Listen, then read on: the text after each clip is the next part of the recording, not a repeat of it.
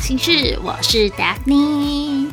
有没有发现声音比较少声啊？那是因为现在疫情期间，我跟 Joyce 不能见面，我们都在家自主管理，不出门。所以呢，我们现在就是在录呃特别篇，让我们来分享几个可能自己的故事，然后跟你们聊聊天这样子。但最近疫情其实变得蛮严重的，大家在家里要好好的。就是不要出门，然后如果逼不得已要出门的话，口罩要记得戴哦。来跟大家聊聊去机场接机送机这个主题好了。想说应该蛮多朋友们想听看看，那因为现在因为嗯很多艺人他们都走 VIP 通道，所以比较少有这个机会可以在机场接机送机了。那以前的话，其实接机送机，我一开始会想要做这件事，是因为。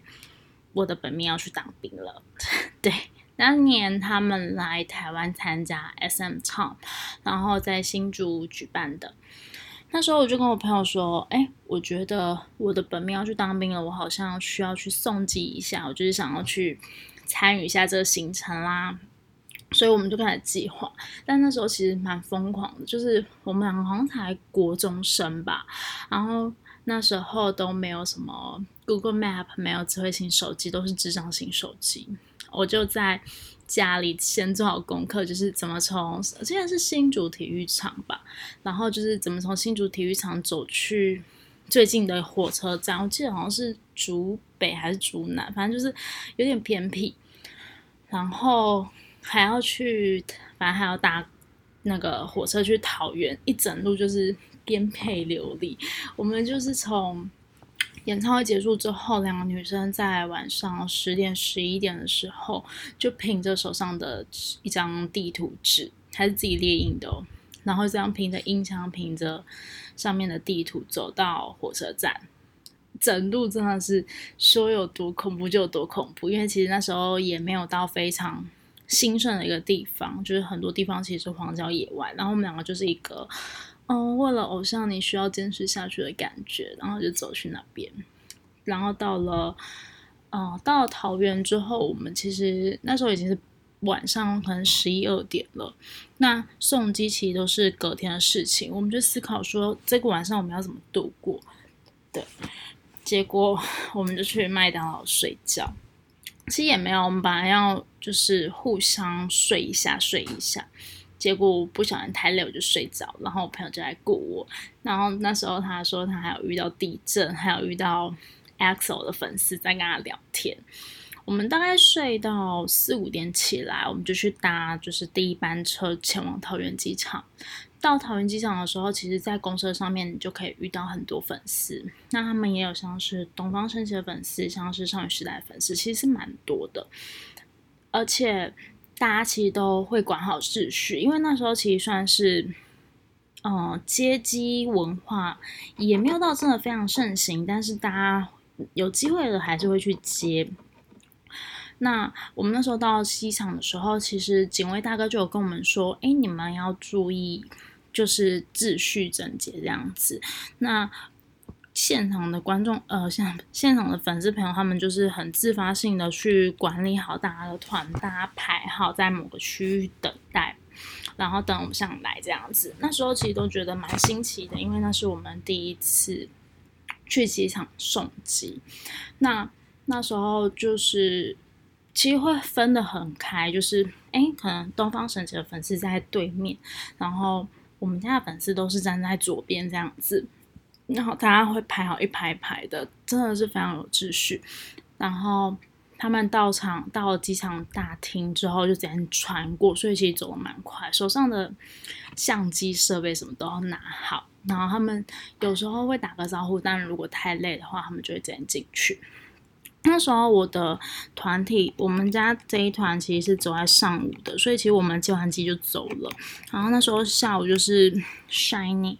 那我之前提到的一个，就是在机场里面，呃，站在 Shiny 后面那个粉丝，就是在那一次的机会这样子做到的。后来陆陆续续就是开始学会了更多的接机。新技能嘛，就是开始知道说，哎，我如果要去接机，我需要多早到现场，我需要怎么去做研究，所以我们那时候开始对于航班什么的都非常的了解，然后他们可能哪时候哪个成员在哪里有活动，可能今天今天是演唱会结束，明天他们上午有活动，他们可能几点就要回去，我们都会抓得很一清二楚。那通常提早离开的，我们是不会拍到的，或者是不会去等。但是如果是同一天的，我们基本上就是会等完大家离开这样子。通常有时候也是会一行二行这样跑，其实也是蛮热血的。那在台北的追追星经验，除了就是去演唱会以外，我们还会去那个饭店外面等。其实大家应该都知道，韩国艺人来台湾，或是日本艺人来台湾，其实基本上都会住在金华酒店比较多。那金华酒店的门口，它的正向门口的左边有一个秘密通道，它其实算是艺人的通道，可以直达他们的楼层。所以艺人他们通常都会下去之后，从那边的通道直接到他们的住房楼层。那呃，粉丝在等待的地方，通常会是在面对门口的右边，那边有个小区域可以提供粉丝等待。那我当然那时候也有一个在金华。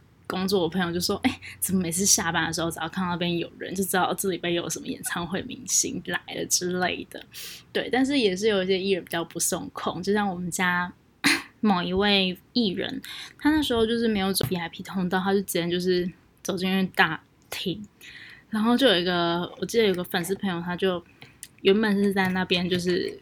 可能跟着人群走，只是走进去上厕所，然后就巧遇了我们家某个团员，这样子非常惊恐，怎么这么 lucky 就遇到了？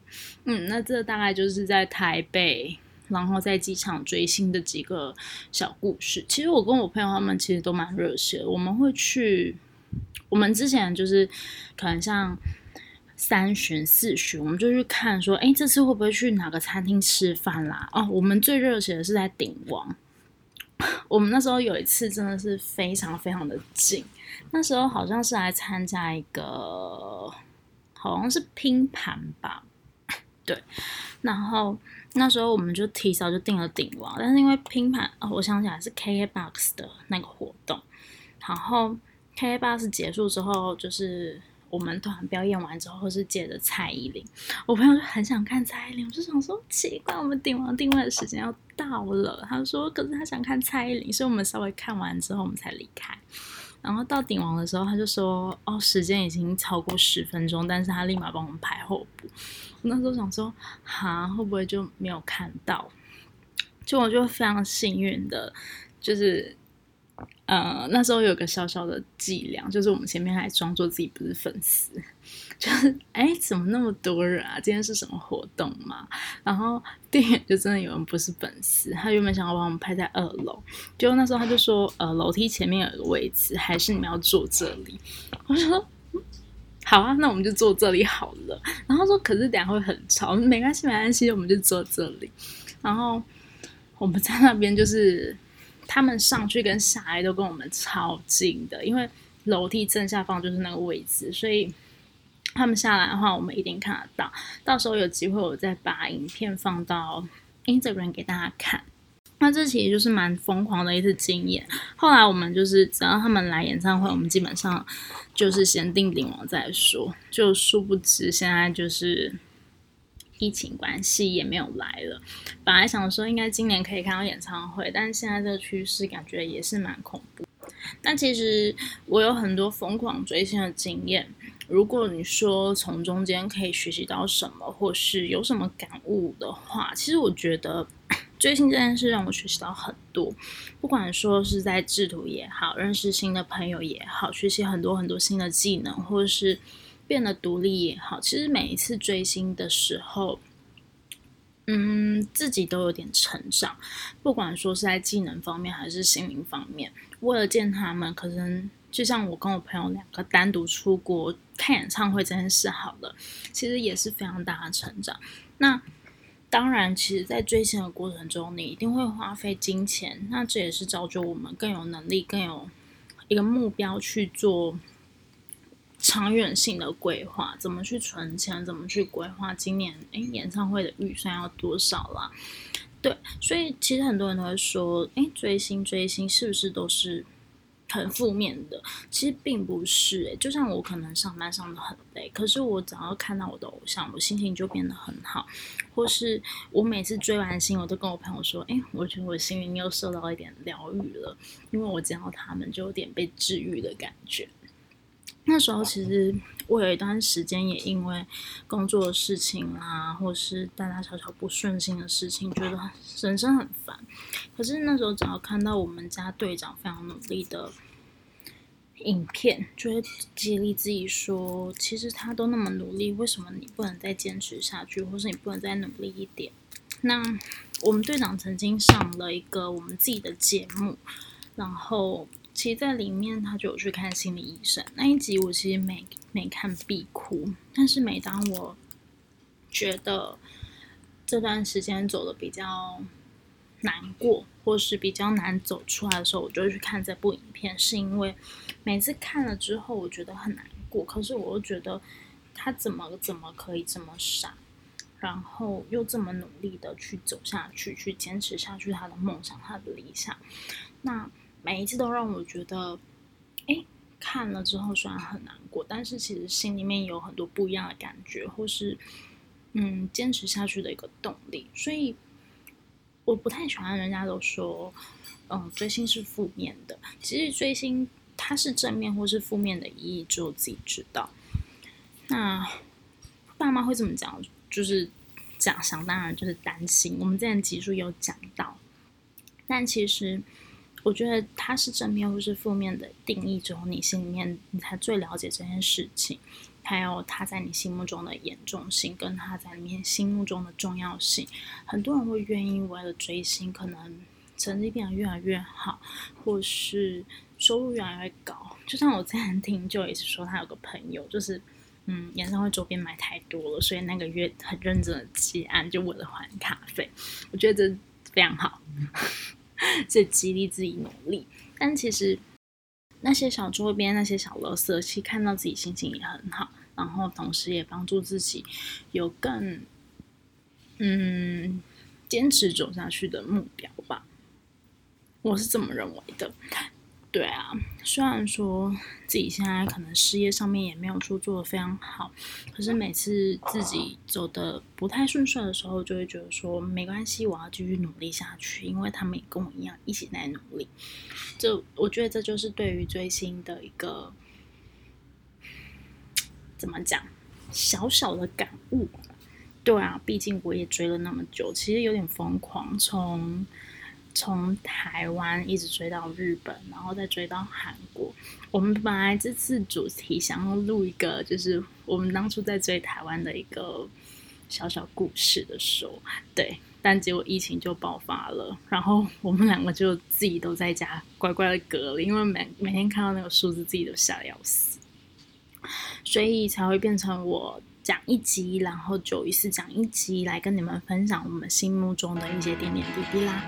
那今天就先这样子，我觉得没有 Joyce 我其实有点干，希望大家不会介意。